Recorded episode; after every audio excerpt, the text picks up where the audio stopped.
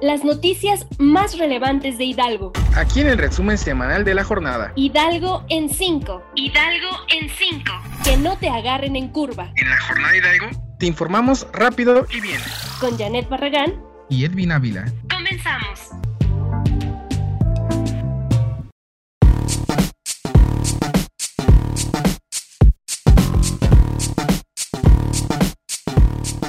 ¿Qué tal? Bienvenidos. Muchas gracias por acompañarnos nuevamente en este podcast Hidalgo en 5. Tenemos una semana pues bastante atareada con mucha información y está conmigo Edwin. Muchas gracias Edwin. ¿Cómo estás? Hola Janet, muchas gracias. Un gusto estar aquí nuevamente contigo y sí, bien lo dices, una semana muy, muy movidita de información. Y bueno, pues esta es la información más relevante de la semana. Y pues comenzamos con un hecho lamentable que conmocionó a la sociedad hidalguense esta semana. Pues resulta que tras dos años de búsqueda, Sebastián, un joven de tan solo 20 años, fue hallado sin vida en Ciudad Sagún Hidalgo. El joven estudiante de, la Universidad Autónoma de Hidalgo fue visto por última vez el 6 de noviembre de 2019 en el puente peatonal de la estación del Bus de San Antonio, desde entonces, familiares, amigos, organizaciones y autoridades comenzaron su búsqueda para su localización. Gracias a una llamada anónima el 22 de noviembre de 2019 se localizaron las pertenencias del estudiante de odontología de la UAEH y recientemente, esta semana, la Procuraduría de Justicia del Estado informó que tras el hallazgo de los restos de Sebastián, fue sentenciado a 25 años de prisión un hombre de iniciales MRFM que dentro de las investigaciones pues fue quien reveló eh, la ubicación de los restos de este joven.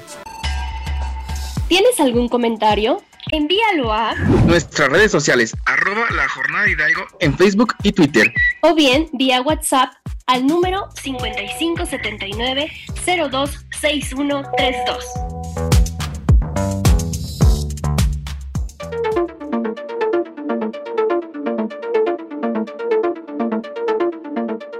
Bueno, pues en otros temas, el secretario de Salud en Hidalgo, Alejandro Efraín Benítez Herrera, hizo un llamado a los gobiernos municipales y a la población en general que aun cuando la entidad permanezca en color verde, que significa de bajo riesgo, pues no estamos para fiestas, para villancicos, encendido de árboles ni cabalgatas. Pidió a las autoridades locales a ser prudentes, actuar con, con civilidad y empatía, ya que en algunas demarcaciones hace unas semanas se han realizado eventos masivos. Eh, dijo en conferencia de prensa que hay una amenaza en la Ciudad de México, refiriéndose al primer caso de esta variante Omicron del COVID-19 y que no sabemos cómo se va a comportar.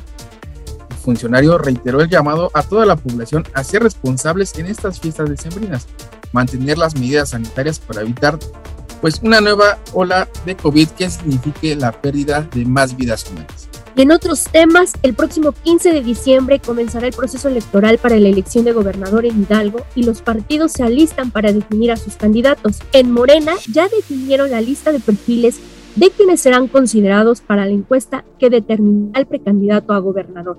Los que participarán en la encuesta son la diputada local Lisette Marcelino, la senadora María Merced González, la diputada federal Simei Olvera, el actual delegado del Bienestar en Hidalgo, Abraham Mendoza Centeno, el diputado federal Cuauhtémoc Ochoa, el senador por Hidalgo, Julio Menchaca, y Nabor Rojas Mancera.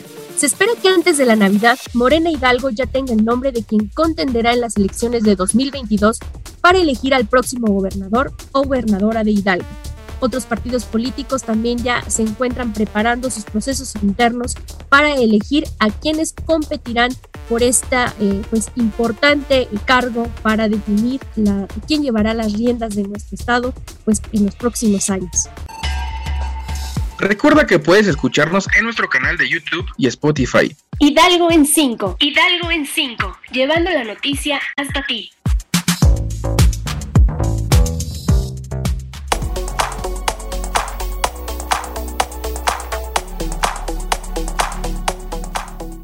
Bueno, pues a esperar estos nombres. Y en otros temas, comenzó ya en la entidad la aplicación de la tercera dosis o refuerzo de la vacuna de COVID para adultos mayores. Esta semana la aplicación se realiza en los municipios de Pachuca, Izayuca y Simapán y a partir del lunes 13 de diciembre se inocularán en otros municipios. Para conocer los detalles de las sedes donde corresponde la aplicación de adultos mayores de 60 años, te invitamos a consultar los listados en nuestro sitio web www.lajornadahidalgo.com y en nuestras redes sociales.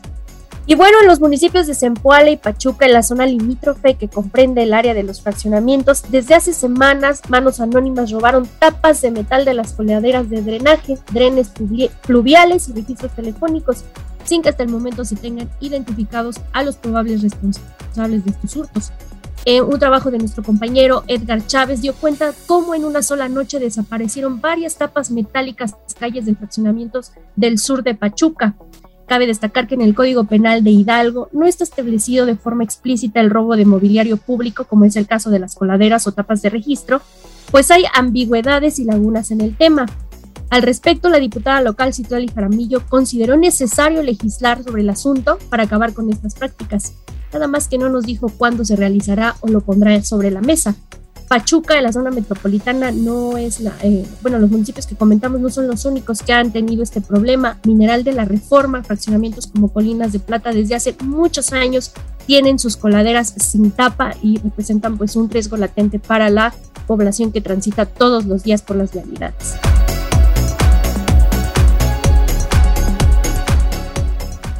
Y bueno, es así como terminamos con este resumen de noticias. Muchísimas gracias por estar con nosotros. Edwin. Un gusto estar contigo, Janet, y pues recordarles a toda nuestra audiencia que sigan visitando nuestro portal web www.lajornadahidalgo.com y nuestras redes sociales en Facebook, Instagram, Twitter, YouTube, eh, TikTok también estamos presentes. Así es, y bueno, no se pierdan todos los jueves una edición de este podcast de resumen de noticias. Hasta la próxima. Esto fue Hidalgo en 5 de la Jornada Hidalgo. La Jornada Hidalgo, llevándote las noticias más destacadas de la semana. Que no te agarren en curva, infórmate con lo más destacado de Hidalgo. Recuerda, nos escuchamos todos los jueves en punto de las 4 por Spotify y YouTube. Yo soy Edwin Ávila. Yo, Janet Barragán. Hasta la próxima.